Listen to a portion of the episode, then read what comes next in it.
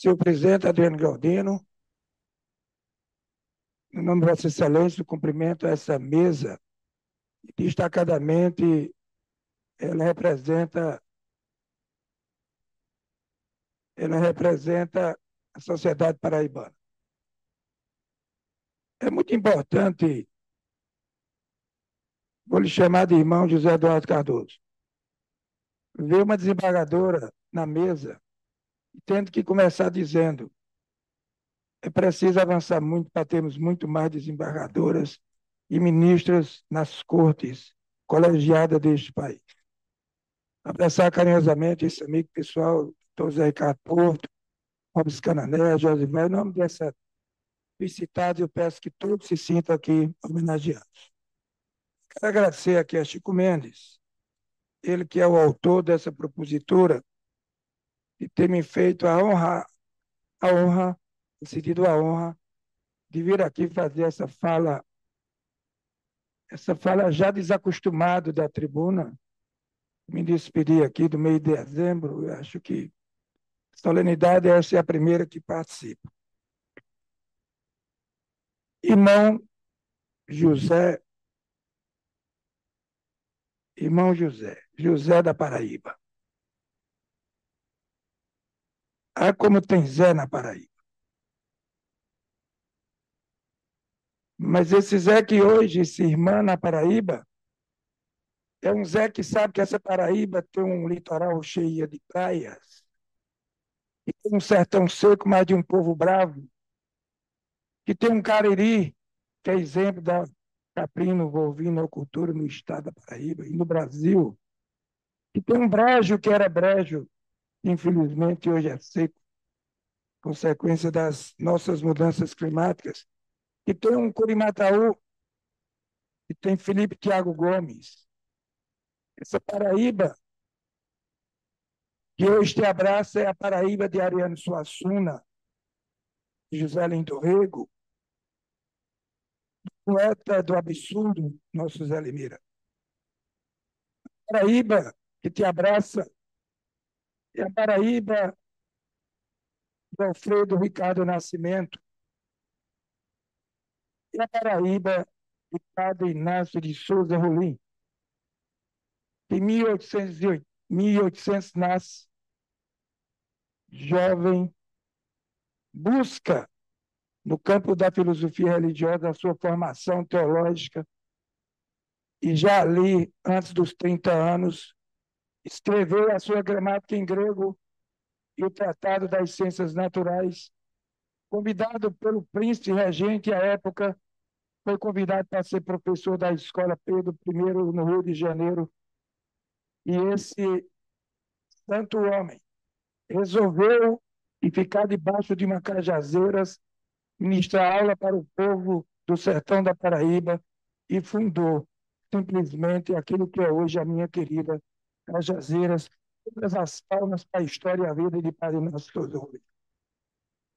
É a Paraíba do Chico César da Resistência, esse de Catolé do Rocha, é a Paraíba do Geraldo Vandré, a Paraíba de Herbert Viana, é a Paraíba de Antônio Barros de Queimada, de Jacques do Pandeiro, da Lagoa Grande, a Terra da Margarida, é a Paraíba do nosso Chico Amaro.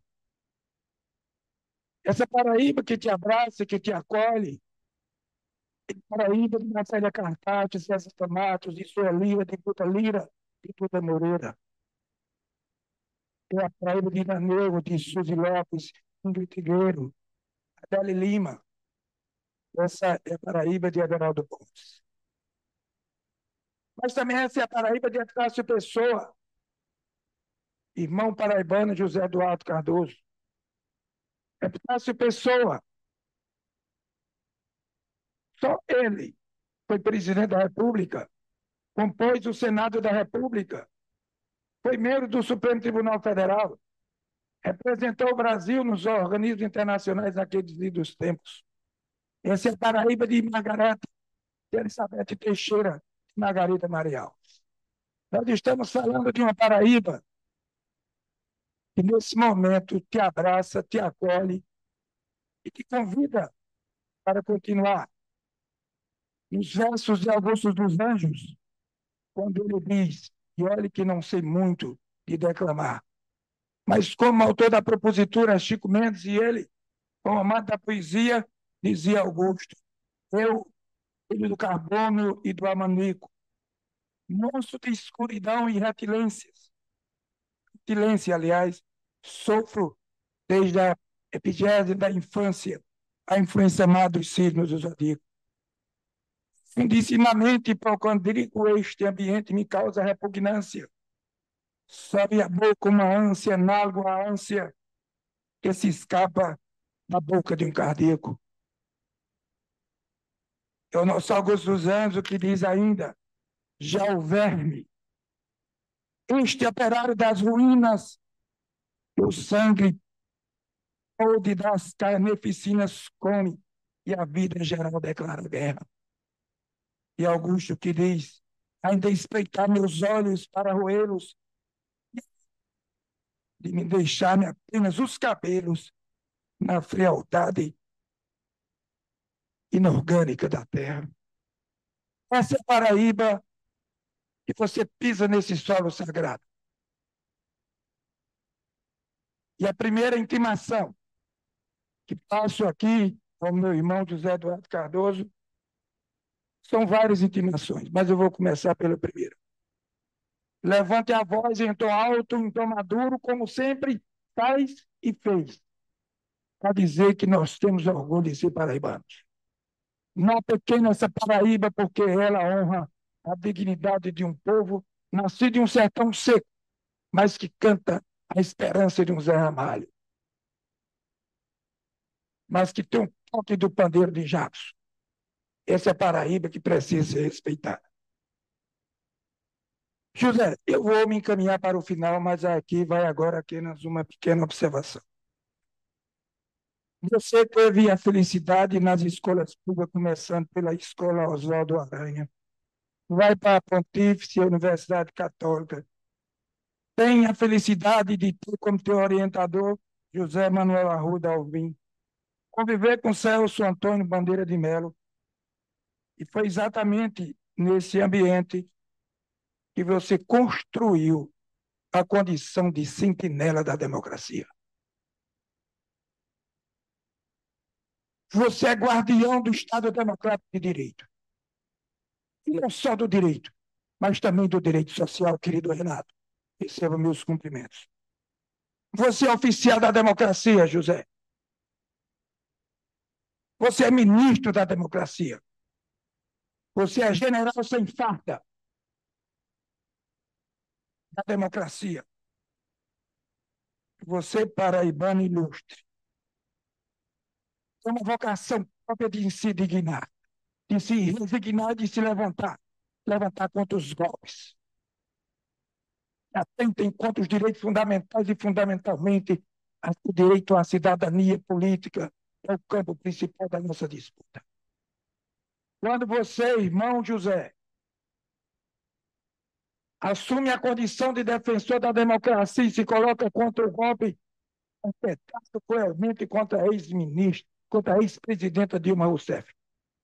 Ali você demonstrou para o Brasil e para o mundo o tamanho, o tamanho que se encerra dentro da tua alma.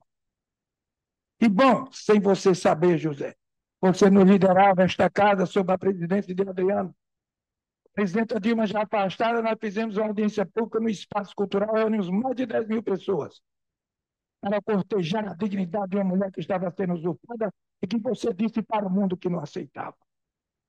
E foi a sua convicção, foi a sua determinação e a forma de agir, que sem dúvida nenhuma levou muitos aqueles que participaram daquele mal sinado ato a refletir a hoje está com vergonha de terem o perpetrado.